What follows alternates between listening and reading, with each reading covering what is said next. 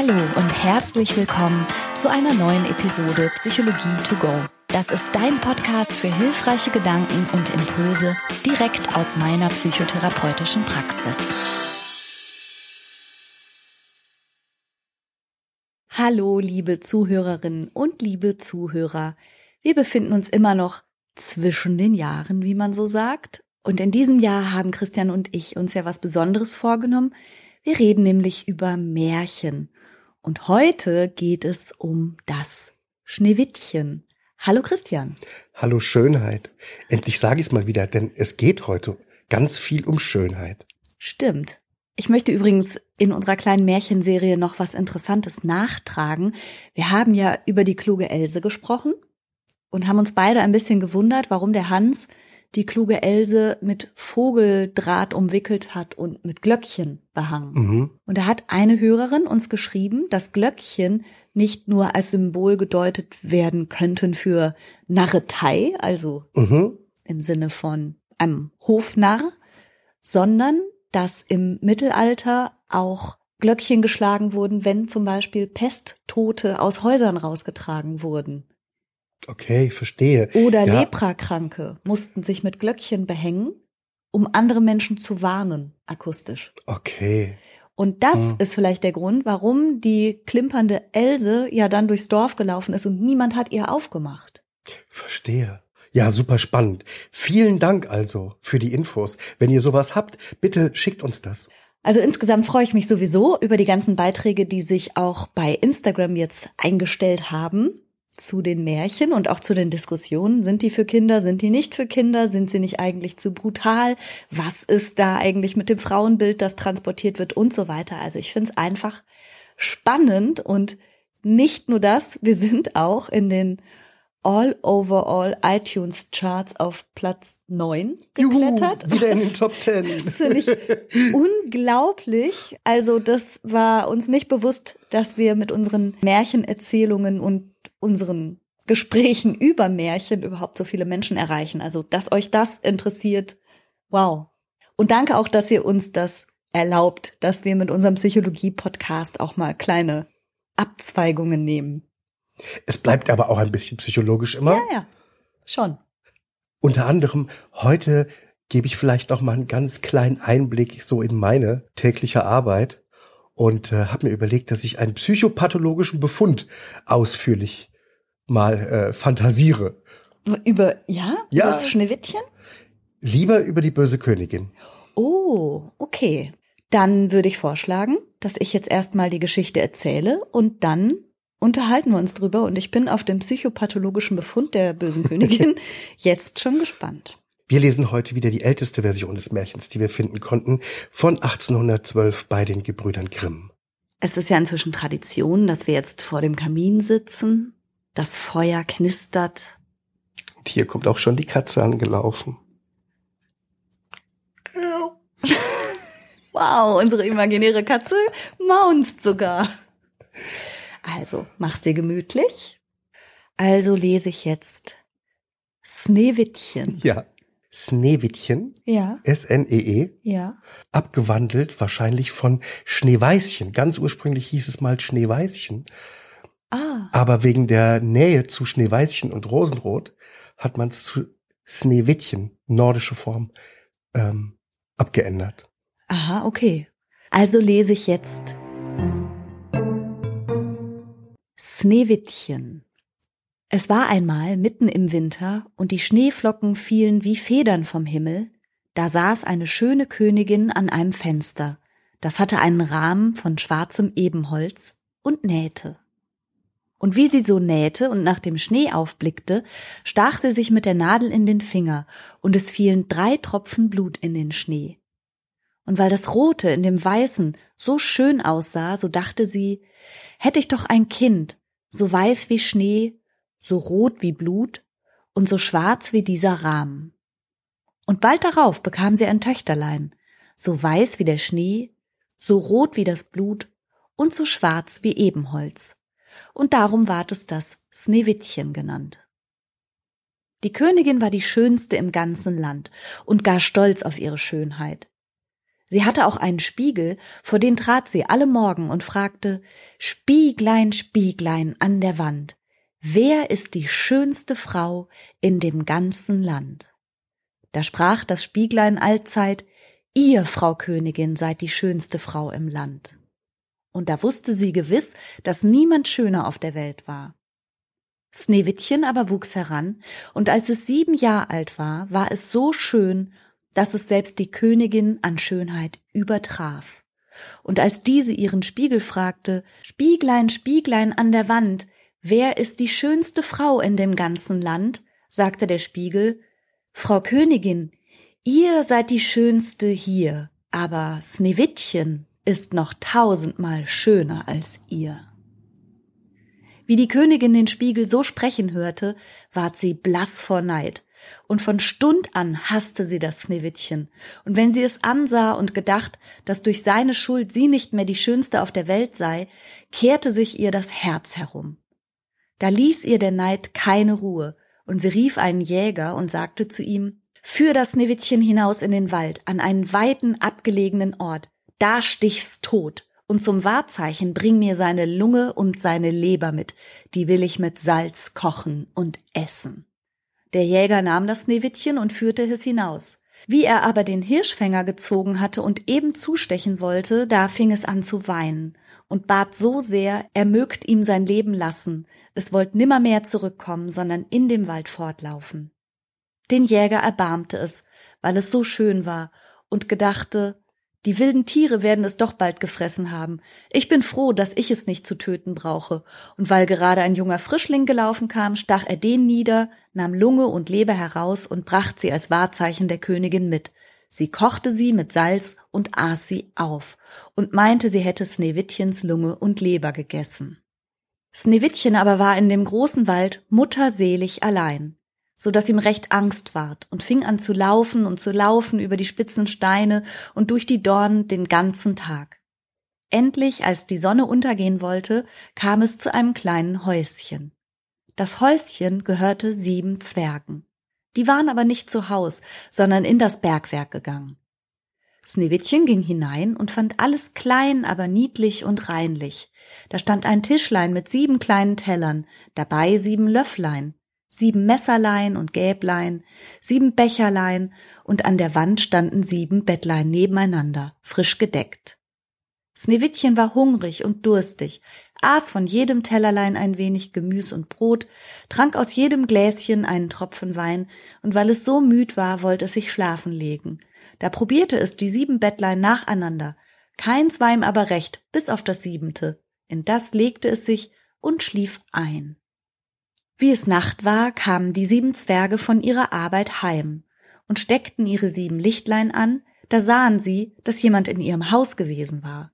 Der erste sprach, Wer hat auf meinem Stühlchen gesessen? Der zweite, Wer hat von meinem Tellerchen gegessen? Der dritte, Wer hat von meinem Brötchen genommen? Der vierte, Wer hat von meinem Gemüschen gegessen? Der fünfte, Wer hat mit meinem Gäbelchen gestochen? Der sechste. Wer hat mit meinem Messerchen geschnitten? Der siebente. Wer hat aus meinem Becherlein getrunken? Danach sah der erste sich um und sagte, Wer hat in mein Bettchen getreten? Der zweite, Ei, in meinem hat auch jemand gelegen.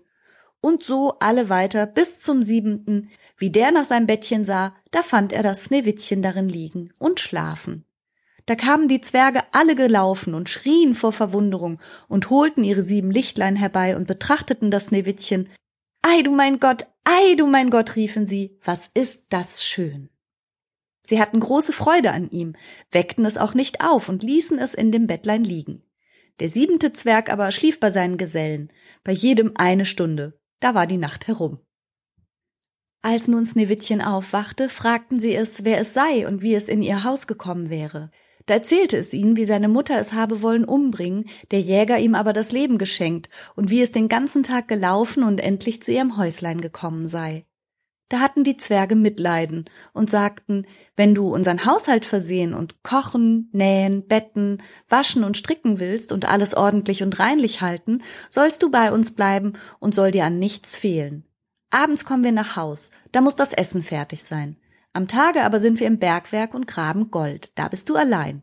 Hüt dich nur vor der Königin und lass niemanden herein. Die Königin aber glaubte, sie sei wieder die Allerschönste im Land, trat morgens vor den Spiegel und fragte Spieglein, Spieglein an der Wand, wer ist die schönste Frau im ganzen Land? Da antwortete der Spiegel aber wieder Frau Königin, ihr seid die schönste hier, aber Sneewittchen über den sieben Bergen ist noch tausendmal schöner als ihr. Wie die Königin das hörte, erschrak sie und sah wohl, dass sie betrogen worden und der Jäger Sneewittchen nicht getötet hatte. Weil aber niemand als die sieben Zwerglein in den sieben Bergen war, da wusste sie gleich, dass es sich zu diesen gerettet hatte. Und nun sann sie von neuem nach, wie sie es umbringen könnte. Denn solang der Spiegel nicht sagte, sie wäre die schönste Frau im ganzen Land, hatte sie keine Ruhe. Da war ihr alles nicht sicher und gewiss genug und sie verkleidete sich selber als eine alte Krämerin, färbte ihr Gesicht, dass sie auch kein Mensch erkannte und ging hinaus vor das Zwergenhaus. Sie klopfte an die Tür und rief, Macht auf, macht auf, ich bin die alte Krämerin, die gute Ware feil hat. Sneewittchen guckte aus dem Fenster. Was habt ihr denn? Schnürriemen, liebes Kind, sagte die Alte und holte einen hervor, der war von gelber, roter und blauer Seide geflochten. Willst du den haben? Ah ja, sprach Sneewittchen und dachte, die gute alte Frau kann ich wohl hereinlassen, die meint's redlich, riegelte also die Tür auf und handelte sich den Schnürriemen. Aber wie bist du so schlampig geschnürt? sagte die Alte. Komm, ich will dich einmal besser schnüren. Schneewittchen stellte sich vor sie, da nahm sie den Schnürriemen und schnürte und schnürte so fest, dass ihm der Atem verging und es für tot hinfiel. Danach war sie zufrieden und ging fort. Bald darauf ward es Nacht, da kamen die sieben Zwerge nach Haus. Sie erschraken recht, als sie ihr liebes Schneewittchen auf der Erde liegen fanden, als wäre es tot. Sie hoben es in die Höhe, da sahen sie, dass es so fest geschnürt war, schnitten den Schnürriemen entzwei, da atmete es erst und dann ward es wieder lebendig. Das ist niemand gewesen als die Königin, sprachen sie. Die hat dir das Leben nehmen wollen. Hüte dich und lass keinen Menschen mehr herein. Die Königin aber fragte ihren Spiegel. Spieglein, Spieglein an der Wand, wer ist die schönste Frau im ganzen Land? Der Spiegel antwortete, Frau Königin, ihr seid die schönste hier. Aber Sneewittchen bei den sieben Zwergelchen ist tausendmal schöner als ihr. Sie erschrak, dass das Blut ihr all zum Herzen lief. Da sah sie, dass Sneewittchen wieder lebendig geworden war. Danach sann sie den ganzen Tag und die Nacht, wie sie es doch noch fangen sollte, und machte einen giftigen Kamm, verkleidete sich in eine ganz andere Gestalt und ging wieder hinaus. Sie klopfte an die Tür, Sneewittchen aber rief, ich darf niemanden hereinlassen. Da zog sie den Kamm hervor, und als Sneewittchen den blinken sah und es auch jemand ganz Fremdes war, so machte es doch auf und kaufte ihr den Kamm ab. Komm, ich will dich auch kämmen, sagte die Krämerin. Aber kaum stak der Kamm dem Schneewittchen in den Haaren, da fiel es nieder und war tot. Nun wirst du liegen bleiben, sagte die Königin, und ihr Herz war leicht geworden, und sie ging heim. Die Zwerge aber kamen zu rechter Zeit, sahen, was geschehen und zogen den giftigen Kamm aus den Haaren. Da schlug Sneewittchen die Augen auf und war wieder lebendig und versprach den Zwergen, es wollte gewiss niemanden mehr einlassen. Die Königin aber stellte sich vor ihren Spiegel. Spieglein, Spieglein an der Wand, wer ist die schönste Frau im ganzen Land? Der Spiegel antwortete, Frau Königin, ihr seid die schönste hier. Aber Sneewittchen bei den sieben Zwergelchen ist tausendmal schöner als ihr. Wie das die Königin wieder hörte, zitterte und bebte sie vor Zorn. So soll das Sneewittchen noch sterben, und wenn es mein Leben kostet. Dann ging sie in ihre heimlichste Stube, und niemand durfte vor sie kommen, und da machte sie einen giftigen, giftigen Apfel. Äußerlich war er schön und rotbäckig, und jeder, der ihn sah, bekam Lust dazu. Darauf verkleidete sie sich als Bauersfrau, ging vor das Zwerghaus und klopfte an. Sneewittchen guckte und sagte, ich darf keinen Menschen einlassen, die Zwerge haben mir es beileibe verboten. Nun, Wenn ihr nicht wollt, sagte die Bäuerin, kann ich euch nicht zwingen. Meine Äpfel will ich schon loswerden. Da, einen will ich euch zur Probe schenken. Nein, ich darf auch nichts geschenkt nehmen. Die Zwerge wollen's nicht haben. Ihr mögt euch wohl fürchten. Da will ich den Apfel entzwei schneiden und die Hälfte essen. Da, den schönen roten Backen sollt ihr haben. Der Apfel war aber so künstlich gemacht, dass nur die rote Hälfte vergiftet war. Da sah Sneewittchen, dass die Bäuerin selber davon aß, und sein Gelüsten danach ward immer größer.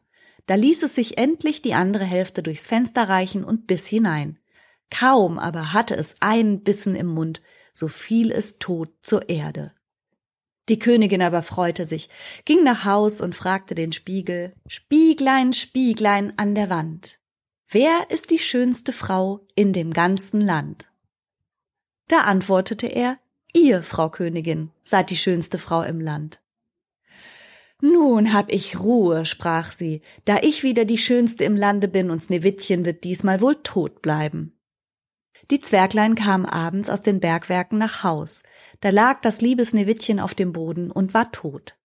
Sie schnürten es auf und sahen, ob sie nichts Giftiges in seinen Haaren fänden. Es half aber alles nichts. Sie konnten es nicht wieder lebendig machen. Sie legten es auf eine Bahre, setzten sich alle sieben daran, weinten und weinten drei Tage lang. Dann wollten sie es begraben. Da sahen sie aber, dass es noch frisch und gar nicht wie ein Toter aussah und dass es auch seine schönen roten Backen noch hatte. Da ließen sie einen Sarg von Glas machen, legten es hinein, dass man es recht sehen konnte, schrieben auch mit goldenen Buchstaben seinen Namen darauf und seine Abstammung, und einer blieb jeden Tag zu Haus und bewachte es. So lag Sneewittchen lange, lange Zeit in dem Sarg und verweste nicht. War noch so weiß als Schnee und so rot als Blut, und wenn's die Äuglein hätte können auftun, wären sie so schwarz gewesen wie Ebenholz, denn es lag da, als wenn es schlief. Einmal kam ein junger Prinz zu dem Zwergenhaus und wollte darin übernachten und wie er in die Stube kam und Sneewittchen in dem Glassarg liegen sah, auf das die sieben Lichtlein so recht ihren Schein warfen, konnte er sich nicht satt an seiner Schönheit sehen und las die goldene Inschrift und sah, dass es eine Königstochter war. Da bat er die Zwerglein, sie sollten ihm den Sarg mit dem toten Schneewittchen verkaufen. Sie wollten aber um alles Gold nicht. Da bat er sie, sie mögten es ihm schenken, er könnte nicht leben, ohne es zu sehen, und er wolle es so hochhalten und ehren wie sein Liebstes auf der Welt. Da waren die Zwerglein mitleidig und gaben ihm den Sarg. Der Prinz aber ließ ihn in sein Schloss tragen und ließ ihn in seine Stube setzen.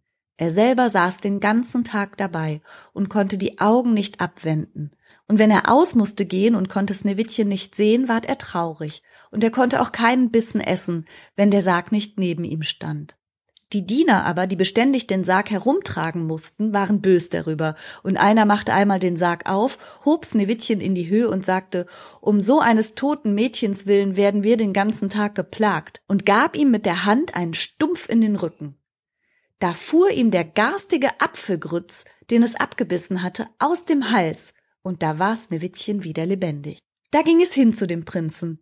Der wusste gar nicht, was er vor Freuden tun sollte, als sein liebes Sneewittchen lebendig war, und sie setzten sich zusammen an die Tafel und aßen in Freuden. Auf den anderen Tag war die Hochzeit bestellt und Sneewittchens gottlose Mutter auch eingeladen. Wie sie nun am Morgen vor dem Spiegel trat und sprach Spieglein, Spieglein an der Wand, wer ist die schönste Frau in dem ganzen Land?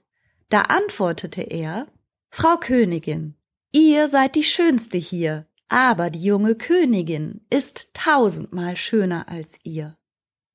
Als sie das hörte, erschrak sie, und es war ihr so Angst, so Angst, dass sie es nicht sagen konnte.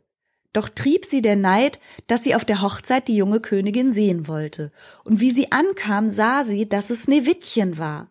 Da waren eiserne Pantoffeln im Feuer glühend gemacht, die musste sie anziehen und darin tanzen, und ihre Füße wurden jämmerlich verbrannt, und sie durfte nicht aufhören, bis sie sich zu Tod getanzt hatte. Das war das Märchen von Sneewittchen.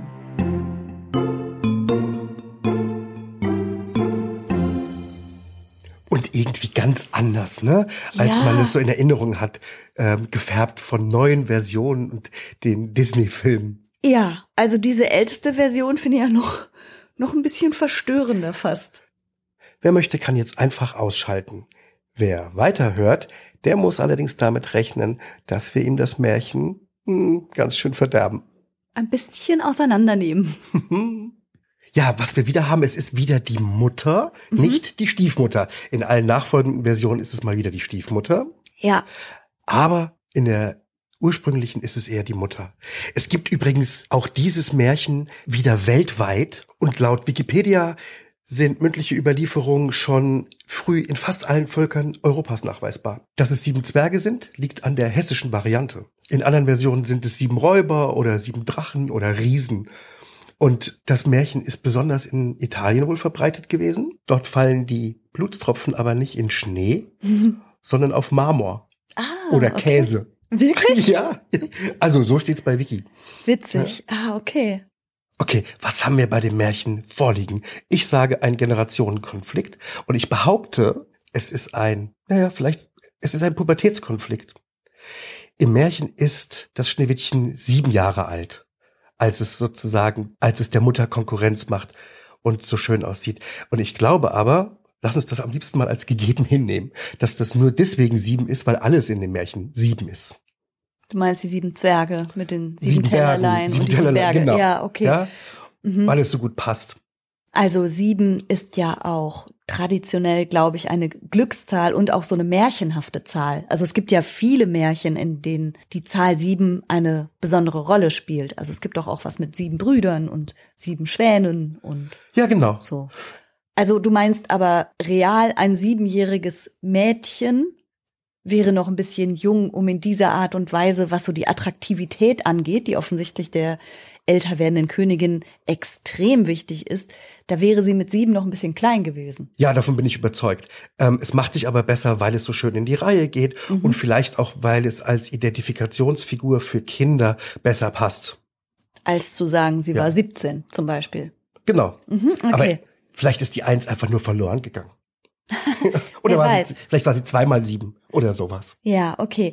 Ja, also du denkst, es handelt sich um einen Pubertätskonflikt, aber nicht insofern, als jetzt das äh, pubertierende Mädchen einen großen Konflikt hätte, sondern die, die Mutter hat ja den Konflikt. Jedenfalls habe ich jetzt mm, nicht entnehmen können, dass Sneewittchen selbst irgendeinen größeren Konflikt gehabt hätte. Nein, die ist passiv. Es liegt eher tatsächlich an der bösen Königin. Ja, ein bisschen verwirrt bin ich jetzt wie immer über die Message dieses Märchens. Ne? Also es ist natürlich unterhaltsam und das ist so der klassische Märchenstoff. Böse Mutter, armes Kind, jetzt noch Zwerge, Prinzen und eine schöne Hochzeit am Ende und so, alles klar. Aber was, was soll das denn überhaupt aussagen? Also die Fixierung der Königin auf Schönheit wird ja doch auf jeden Fall kritisch gesehen. Gleichzeitig ist aber die Schönheit auch das, was das Sneewittchen wiederum ja rettet. So ist es. Spielt eine ganz große Rolle. Also, wenn man will, kann man sehr, sehr viel aus dem Märchen rauslesen. Ich würde gerne auch gar nicht alle Möglichkeiten durchspielen, sondern ein paar Sachen, die mit drinne stecken. Die Schönheit zum Beispiel ist ja was Passives. Eher etwas, was einem zufällt und nicht so sehr, was man sich erwer er und nicht so sehr, mit Abstufung, was man erwerben kann.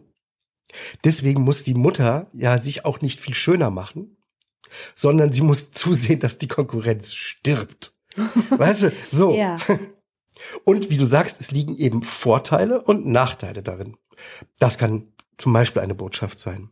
Ich sehe mal ganz trivial einen Generationenkonflikt, einen Pubertätskonflikt, ähm, der entsteht zwischen dem pubertierenden Kind, geschlechtsreif werdenden Kind und dem Elternteil. Das Kind zieht daraufhin aus, zieht in eine WG Mit sieben Zwergen. ähm, Hey ja, ho, asse hey ho. asexuellen, lustigen, jung gebliebenen Bartträgern. Ja. Dort lernt das Kind, wie man einen Haushalt führt, äh, fügt sich, wie man eben beim Erwachsenwerden das machen muss, in die täglichen Geschäfte mit ein. In die weiblichen täglichen Geschäfte. Sie muss kochen, betten und alles reinlich halten. Entschuldige bitte, aber das haben die vorher auch alleine gekonnt, ja, offensichtlich. habe ich auch gedacht, warum soll sie das jetzt alles machen? Wie war denn vorher die Regelung? Wer hat denn da gekocht? Aber egal. Aber man muss schon arbeitsteilig vorangehen in der WG. Ja, ja. Gut, jetzt macht das also alles das Mädelchen und sag, du sagst, darüber wird sie erwachsen. Darüber wird sie sozusagen erwachsen. Wobei sich das ja hier im Märchen schon so in ein paar Tagen alles abspielt, ne? Also jedes Mal stapft die Königin wieder los, will das Kind umbringen, immer in neuer Gestalt und erfährt ja direkt jeweils am Abend, dass es nicht geklappt hat. Und dann kommt ja schon die nächste Attacke. Und dann liegt sie wie tot im Sarg. Und das muss sich aber nun wirklich einige Jahre hinziehen, denn als sie wieder zu sich kommt, weil ihr der genervte Diener einen Stumpf auf den Rücken haut und sie das Apfelstück aus dem Hals los wird, also da ist sie ja dann plötzlich im heiratsfähigen Alter. Deswegen sage ich ja, die war von vornherein 17 und nicht sieben. Ja, wie du willst. also, ich, ich will das so. Okay. Ja, an den Zahlen brauchen wir uns, glaube ich, wie gesagt, nicht so aufhängen. Wenn man sich diesen Schneewittchen-Disney-Film anschaut, dann ist es ja deutlich eine junge Frau. Und in meinen Bärchenbüchern war sie auch immer eine junge Frau, kein. Kind. Okay, also es geht um einen Konflikt zwischen einer Mutter und ihrer heranwachsenden Tochter. Und das Problem ist vor allen Dingen, dass die Mutter extrem neidisch ist auf das gute, attraktive Aussehen ihrer Tochter. Und will sie deshalb, klar, was sonst, töten. Das ist nun mal die drastische Darstellung im Märchen. Und das Märchen bildet ab, dass es einen Eltern-Kind-Konflikt gibt. Und wir wissen das aus der äh, eigenen therapeutischen Erfahrung. Den gibt es ja fast immer. Und er kann, und das ist ein Beispiel, nun mal auch sehr, sehr stark und fast ausschließlich durchaus von den Eltern ausgehen. In dem Fall von der Mutter. Mhm. Und wenn ich dich jetzt mal als Therapeutin frage, was hat die denn für ein Störungsbild? Was würdest du vermuten? Die Königin? Ja.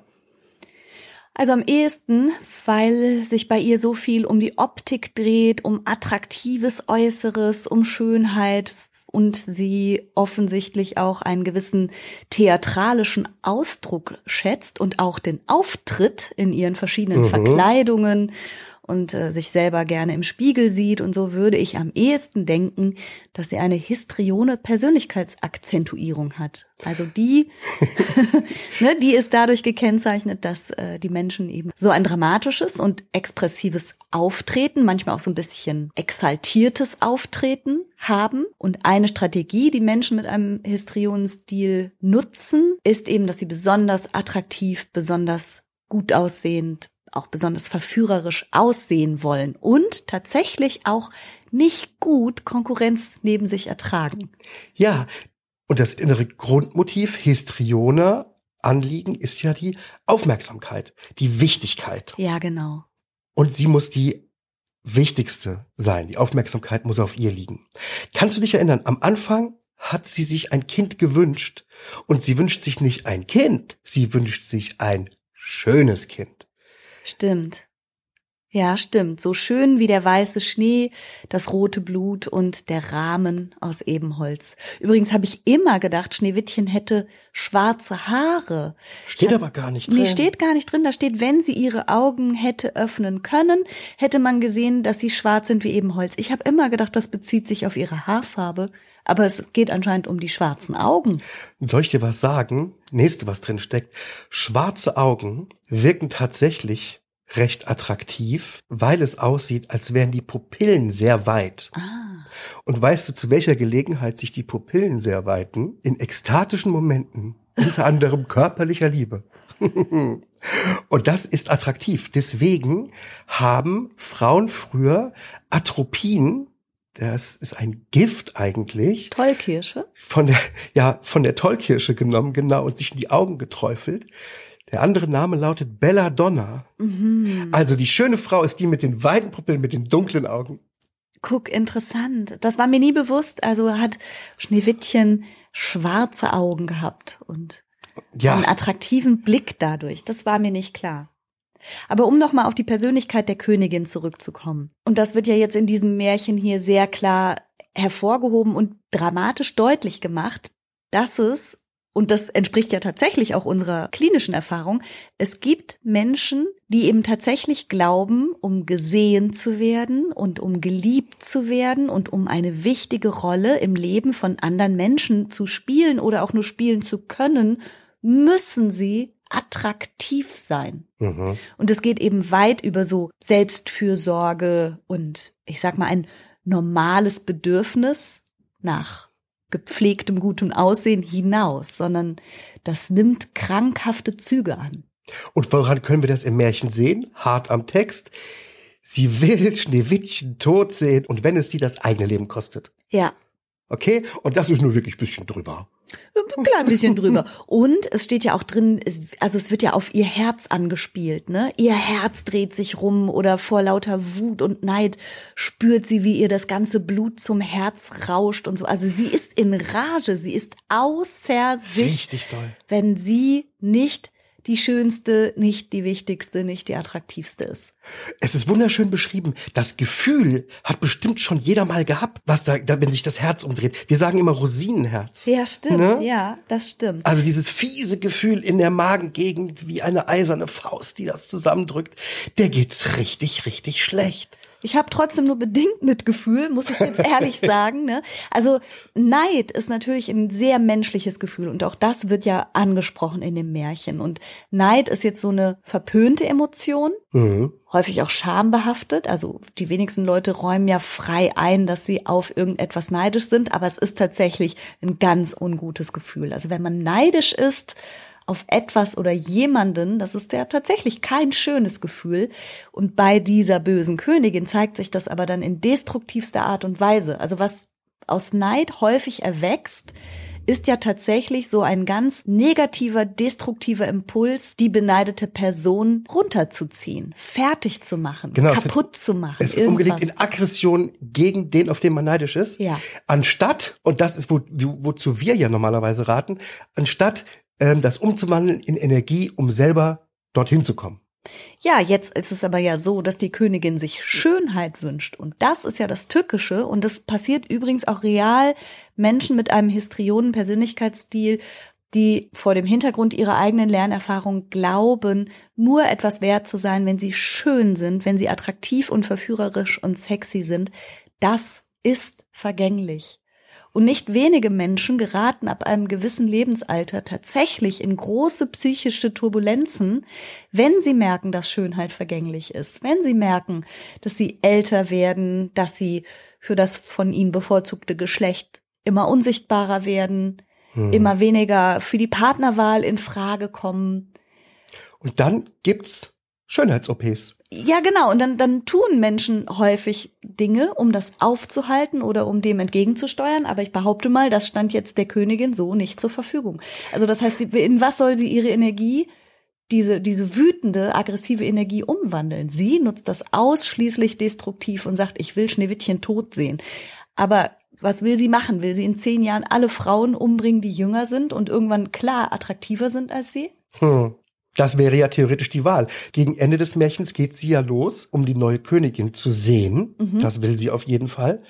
Und wer weiß, was normalerweise dann passiert wäre, wenn es nicht das Sneewittchen gewesen wäre. Hätte sie es vielleicht auch wieder versucht? Übrigens, kleiner Einschub.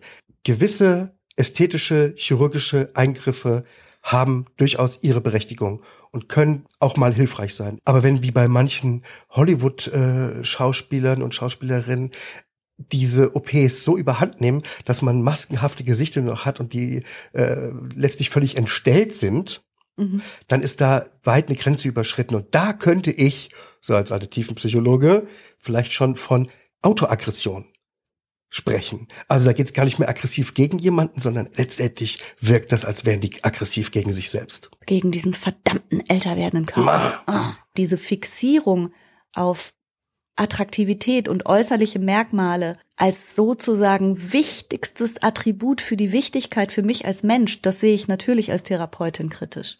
Und finde es auch traurig, ehrlich gesagt. Und frage mich natürlich, was für eine Erfahrung dahinter steckt, wenn du denkst, dass das vor allen Dingen deinen Wert ausmacht, wie du aussiehst. Super spannend, denn da kommen wir gleich zum ersten Mordversuch. Da möchte die böse Königin ja Schnürbänder verkaufen. Mhm.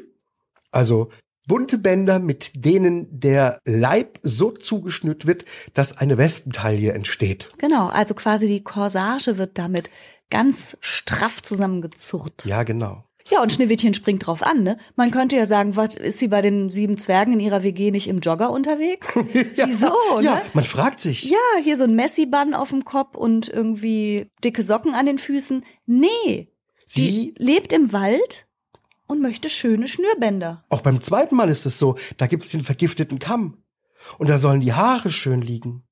Ja, interessant, ne? Also auch Schneewittchen ist ja offensichtlich von dem Schönheits- und Attraktivitätsthema gefangen und auch sehr empfänglich und gefährdet ihr Leben dadurch. Ich meine, bitte. Sie, sie sagt, die Zwerge haben's mir verboten. Mädchen, hast du selber nicht begriffen? Also, das ist ja, Das, das ist wieder, das ist wieder schlagender Beweis, dass es in der Pubertät passiert. Die, äh, es wird völlig vernünftig gesagt, was man machen soll, was man nicht machen soll, was man unbedingt vermeiden soll und was macht das pubertierende Kind. es macht es Gegenteil. trotzdem. ja. So. Die Königin, für die sich alles um Schönheit dreht, geht zu Schneewittchen hinter den sieben Bergen, zu den sieben Zwergen und was sie anbietet und feil bietet, ist wiederum Accessoires. Ja. Ein Schönheitsprodukt. Ja, und Schneewittchen findet's gut, springt drauf an. Ist ja auch anscheinend ein schönes Kind und beschäftigt sich ebenfalls gerne damit. Es ist aber auch okay. Also der Wunsch, auch wenn man nicht unbedingt attraktiv für jemanden sein will, trotzdem einigermaßen gepflegt zu sein, ist völlig normal und gesund. Uns fällt das dann auf, wenn jemand sich völlig vernachlässigt. Zum Beispiel, wenn sich jemand selber völlig vernachlässigt und verdreckt und schmutzig durch die Gegend läuft, dann haben wir doch da häufig eine seelische Störung im Hintergrund. Ja, das stimmt. Depression kann dazu führen mit einer massiven Antriebsstörung, Ja, dass sich jemand nicht mehr pflegen kann. Suchterkrankung kann dazu führen. Genau, da, das ist dann einfach eine Gleichgültigkeit sich selbst gegenüber und natürlich auch jede Art von Störung, die mit Selbsthass assoziiert ist. Also noch über eine gewisse Gleichgültigkeit dem eigenen Körper und dem eigenen Äußeren gegenüber. Und es ist ja häufig nicht nur, dass man sich optisch nicht pflegt, sondern das hat auch mit Gesundheit zu tun, dass Ja. man sich nicht um seine Zähne kümmert oder sich nicht gut ernährt oder so. Das ist ja häufig dann so ein Gesamtding im Rahmen von psychischen Erkrankungen. Also kein Wunder, dass auch Schneewittchen sich für die Schönheitsprodukte interessiert. Auch Du sagst, ist gesund. ist normal. Ja. Können wir über den Königssohn mal reden aus dem fremden Land, aus dem anderen Land? Was, was, was zur Hölle? Nimmt sich eine Leiche mit. Schön. Ja, das sah aber noch gut aus. Immer noch rote Bäckchen. Das gibt's übrigens, ne? Was? Bei Kohlenmonoxidvergiftung ähm, werden die Verstorbenen nicht fahl, wie normalerweise, Ja. und grau, sondern bleiben rosig. Eckige Klammer zu. Wow, aber, sie, aber, sie, sie sind tot. Also, sie also so, dass man auf. sie sich ins Wohnzimmer legen möchte, in der Glasvitrine? Ich weiß nicht. Ich finde das alles so seltsam. Also was passiert da? Also da geht's ja auch wieder um, um Schönheit. Also sie ist selbst im Tod so schön, dass der Prinz sich nur aufgrund dieser Optik, entschuldige mal, in eine Tote verliebt? Was soll das sagen? Also was soll das sagen über Schönheit, aber was sagt das auch über den Prinz? Also geht's noch? Ich habe das als Kind erstaunlich gleichmütig hingenommen. Ich, mir war das nie so bewusst. Ich bin da ein bisschen sprachlos. Es soll vielleicht noch mal die unglaubliche Schönheit von Sneewittchen anzeigen, denn du darfst nicht vergessen, sie war tausendmal schöner als die schönste Frau. nicht stimmt. zweimal schöner oder slightly drüber, tausendmal schöner. So richtig. Ja, deshalb kann man sich in sie sogar verlieben, wenn sie tot ist. Und das finde ich halt aber echt krass. Und das halte ich für eine extrem giftige Botschaft. Ich weiß gar nicht, was ich dazu sagen soll. Was soll, was soll mir als kleinem Mädchen, das dieses Märchen hört, das denn sagen? Also, dass man wegen Schönheit andere nicht umbringen soll, aber Schönheit an sich ist schon echt cool, weil dann kriegt man den Königssohn. Oder wie? Also sie kriegt dann auf den Rücken gekloppt von dem Diener, kommt wieder zu sich und ist ja offensichtlich hoch erfreut, heiratet den auch sofort, den Königssohn. Hm. Finde ich jetzt alles nicht so erstrebenswert und auch nicht so eine gute Message. Weißt du, Franka, ich sag zu dir Schönheit und meine damit nicht nur und ausschließlich dein äußeres Antlitz. Das weißt du auch. Zumal ich, wenn ich hier mit meinen sieben Zwergen zu Hause bin, ja schon mit Messi-Bann und der Jogginghose rumlaufe.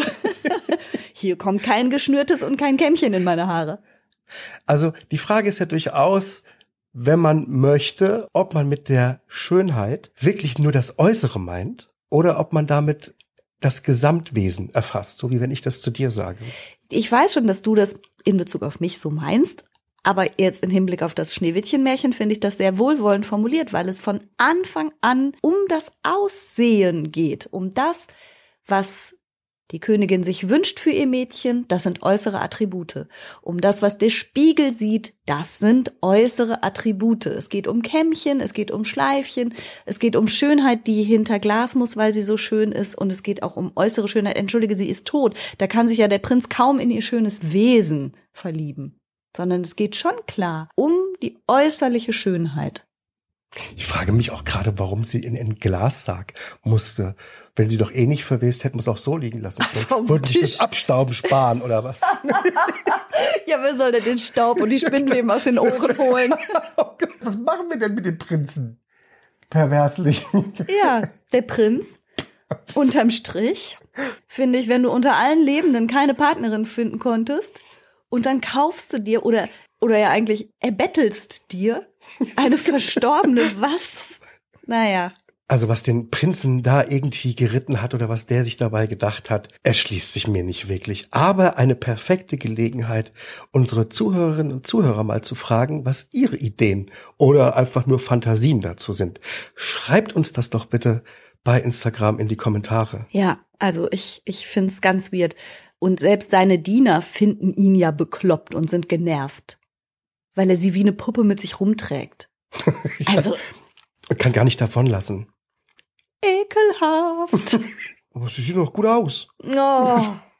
Lass uns das genau an der Stelle abbrechen. Du hattest gesagt, du hast dir zu der bösen Königin einen psychopathologischen Befund mal überlegt. Sind wir uns denn in der hypothetischen Diagnose einer Histrionen-Persönlichkeitsstörung einig? Ich kann ja auch nicht so richtig aus meiner Psychiaterhaut und äh, da bleibe ich dann doch daran hängen, dass sie mit einem Spiegel spricht.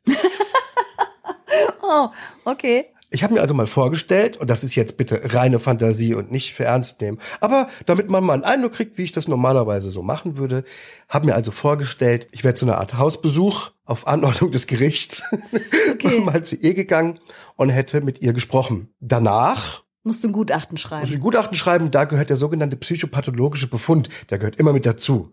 Da werden so ein paar Kriterien abgeklopft und das kann man in einer ausführlichen Form machen. Das würde sich dann ungefähr so anhören. Gepflegtes Erscheinungsbild, Kleidungsstil, klassisch, extravagant und sauber. Fahles Hautkolorit, übermäßig geschminkt, trägt wertigen Schmuck, attraktives Äußeres. Die Begrüßung und Verabschiedung erschienen wie einstudiert und übertrieben formell. Im Kontaktverhalten angepasst, leutselig, klagsam und theatralisch, dabei gleichzeitig herablassend, initial freundlich bis charmant, bei Wunschversagen unfreundlich und fordernd, großspurig. Überexpressiv, gekünstelt und steif. In der wechselseitigen Konversation kein intuitives Gefühl für die gewünschte Antwortlänge, überwiegend starres Beantworten von Fragen, keine Entwicklung von sozialem Geplauder und eigenartiges Beschreiben von Sachverhalten, wobei diese durch Nachfragen klarer beschrieben werden. Satzbau und Wortwahl wirken unangemessen förmlich. Stimme in unauffälliger Lautstärke, behaucht und gepresst, dabei wirkt die Sprachmodulation lebendig. Sprechtempo beschleunigt, dabei in der Artikulation überartikuliert und mit Betonung der Plosivlaute. Was sind denn Plosivlaute? P, K, T. Das sind Plosivlaute. Ah, sowas schreibst du in deine Gutachten, wirklich? Wenn es sehr auffällig ist. Hm. Ach Quatsch, okay, wow. Wach und bewusstseinsklar, zu allen Qualitäten vollständig orientiert. Kurzzeitgedächtnis subjektiv und objektiv unauffällig. Konzentration subjektiv unauffällig. In der Kohyponomieprüfung gute Abgrenzung der Kohyponyme. Was sind denn Kohyponyme? Was ist das? Das sind Begriffe, die äh, voneinander abgegrenzt werden müssen, wie zum Beispiel Unterschied zwischen Kleinwüchsiger und Zwerg oder Polizist und Soldat oder Leiter und Treppe. Ach so, es passt zum Zwergenthema also. Du hättest also in deiner Untersuchung der bösen Königin mal gefragt, ob sie genau beschreiben kann, was ein Zwerg ist. Konnte sie offenbar, okay? Im formalen Denken geordnet, eingeengt auf negative Kognitionen, perseverierend und teils unkonkret mit beschleunigter Denkgeschwindigkeit.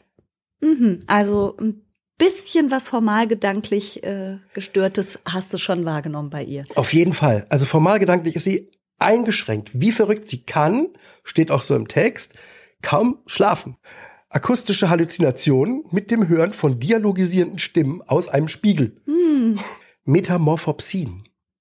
Boah, bitte erklär mir das auch. Verzerrte Wahrnehmung. Es kommt mir vor, als hätte ich noch nie einen psychopathologischen Befund geschrieben, weil solche Worte nutze ich gar nicht. Überwertige Ideen. Die fremdanamnestischen auf einen Wahn hinweisenden Angaben werden von der Betroffenen bestritten. Das heißt, äh, irgendjemand im Schloss hat dir berichtet, dass sie wahnhaft ist, aber sie findet nicht. Ja. Äh, Verdacht auf dysmorphophoben Wahn. Mit hoher Warndynamik und Beginn der Systematisierung. Eine hohe Warndynamik bedeutet, dass die Fehlüberzeugung, die unverrückbare Fehlüberzeugung, sich sehr auf das Verhalten auswirkt. Und ihre Fehlüberzeugung ist, dass ihr Spiegel mit ihr spricht. und dass, dass sie die Schönste sein sollte, was sie nicht ist und dass sie auch davon was macht, nämlich versucht, das Schneewittchen umzubringen. Okay. Das ist die Warndynamik. Verstehe. Dabei Warnstimmung, die Meinhaftigkeit des Denkens erscheint erhalten. Es bestehen Zukunftsängste und Ängste im Rahmen des Wahns und dabei eine vegetative Begleitsymptomatik. Ihr Herz. Ja. Stimmung subjektiv Eutym bei Verdacht auf Dissimulation sowie objektiv Fassadär und moros. Punktuell gereizt. Das kann man so sagen, ja. Ich bring die um. Mittelschwer reduzierte affektive Schwingungsfähigkeit. Antrieb gesteigert, psychomotorisch leicht unruhig. Keine Suizidgedanken und Intentionen, gegenwärtig von akuter Suizidalität glaubhaft distanziert. Akute Fremdgefährdung wird verneint, ist aber mittelbar anzunehmen. Kann man so Keine sagen. Krankheitseinsicht, fehlendes Krankheitsgefühl, im Rahmen dessen auch keine Behandlungsbereitschaft. Eieiei. Ob das reicht, um die Königin gegen ihren Willen behandeln zu lassen, wegen der Fremdgefährdung des Schneewittchens, Ehrlich gesagt nicht. Eine Behandlung wahrscheinlich nicht. aber eine Unterbringung. Eine Unterbringung, Ja, das würde es ja, rechtfertigen. okay. Wahrscheinlich hätte eine zwangsweise Unterbringung eher ihr Leben gerettet, denn die Zwangsbehandlung, die sie erfahren hat, mit glühenden Schuhen, Die hat sie getötet. und da kommen wir vielleicht noch zu einer Sache, was zum Beispiel dieses Märchen, das Ende des Märchens, unterscheidet vom letzten Hänsel und Gretel, wo die böse Mutter tot war einfach. Hier wird sie gefoltert, zu Tode gefoltert. Ja. Es wird Rache genommen. Und richtig mies. Also das war was, wo ich wirklich als Kind das, diese Vorstellung ganz schlimm fand. Also alles andere habe ich so hingenommen. Prinz verliebt sich in eine Tote, bitteschön, alles okay. Apfel steckt jahrelang im Hals, macht nichts, ist alles gut. Aber dass die die mit glühenden Schuhen foltern, fand ich schlimm. Ist auch nie mein Lieblingsmärchen gewesen. Ich Ja, immer gruselig. Verstehe ich auch. Verstehe ich auch. Mit welcher Strafe aber soll man einer Königin drohen? Wie soll es Gerechtigkeit geben, wenn König oder Königin selber das Unrecht verüben? also um in diesem Thema des Märchens zu bleiben, nämlich Attraktivität und Schönheit, wäre es viel besser gewesen, finde ich, die Königin wäre eine Kröte geworden, eine warzige Kröte oder sowas. Also etwas, was sie selber unansehnlich gefunden hätte und damit hätte sie jetzt weiterleben müssen. Das hätte ich eine gute Strafe gefunden. Ich find's nicht nett, dass Schneewittchen und ihr neuer Gatte auf ihrer Hochzeit jemand foltern. Aber, Ja, pff, nee, finde ich nicht gut. Ja. Fand ich auch noch nie gut. ja, aber der äh, junge Prinz, der ist ja eh vielleicht ein bisschen komisch. Ja, alles in allem, wenn ich mir das heute durchlese, gefallen mir natürlich überhaupt nicht wiederum die weiblichen Stereotype, die da vertreten werden. Der Prinz ist ein bisschen komisch, sagst du, Schneewittchen, passiv und dumm und am Ende auch noch grausam. Also irgendwie weiß ich jetzt auch nicht, wie Disney da so einen Film draus stricken konnte. Also jetzt bin die ich jetzt- also- Vorlage finde ich krass. Ich glaube, ähm, dass wir es jetzt nicht nur mir, sondern auch dem einen oder anderen, der das jetzt gehört hat, verdorben haben, den Spaß an dem Märchen. Ich kann das nicht mehr mit den gleichen Augen betrachten. Es tut mir leid. Also es ist jetzt ja natürlich auch die älteste Fassung, also die, die von 1812, die älteste aufgeschriebene, die wir jetzt finden konnten, hat jetzt mit dem Disney, mit diesem niedlichen Hey ho, hey ho Schneewittchen gar nichts zu tun. Aber ich habe die, ich habe nie gedacht, dass Schneewittchen in Wirklichkeit passiv und dumm und dann auch noch grausam war. Aber jetzt, wo du das sagst, So sorry. also irgendwie geht das hier in alles in eine ganz falsche Richtung. Es finde ich jetzt überhaupt nicht mehr so richtig schön. Es tut mir leid. Ich hatte es auch irgendwie schöner in Erinnerung, aber ich glaube, das ist auch so ein bisschen die Magie von Märchen, dass wenn wir als Erwachsene heute da drauf schauen, wir uns denken, was? Wie bitte? Aber als Kinder war das eine magische Welt mit Schnee und Wald und Zwergen und ich habe das so natürlich überhaupt nicht empfunden. Das ist ja mein heutiges Urteil als erwachsene Frau dieser Zeit. Ich habe es natürlich als Kind eher so Fantasy-artig verarbeitet. Und irgendwie haben sich ja Kindermärchen auch eher so entwickelt, dass ein ganz prinzipielles Problem, wenn man so will, ein, ein Konflikt dargestellt wurde und der wurde schnörkellos und relativ direkt angesprochen. In dem Fall die hochhistrione Mutter, die in Konkurrenz zur eigenen Tochter geht und deswegen ganz böse wird. Ja, ich wollte niemandem jetzt das Märchen kaputt machen. Zu spät. Tut mir leid. Mhm. Dann suche ich mal für morgen eins aus, das ich nicht kaputt machen werde. Okay. mal gucken. Mal sehen. Vielleicht gucken wir alle zur Versöhnung jetzt noch mal den schönen Disney-Film und schauen mal, wie die diese Geschichte in eine schöne Geschichte verwandelt haben. Und wir enden natürlich mit und wenn wir nicht gestorben sind, erzählen wir morgen weiter. Danke fürs Zuhören. Bis morgen. Tschüss. Tschüss.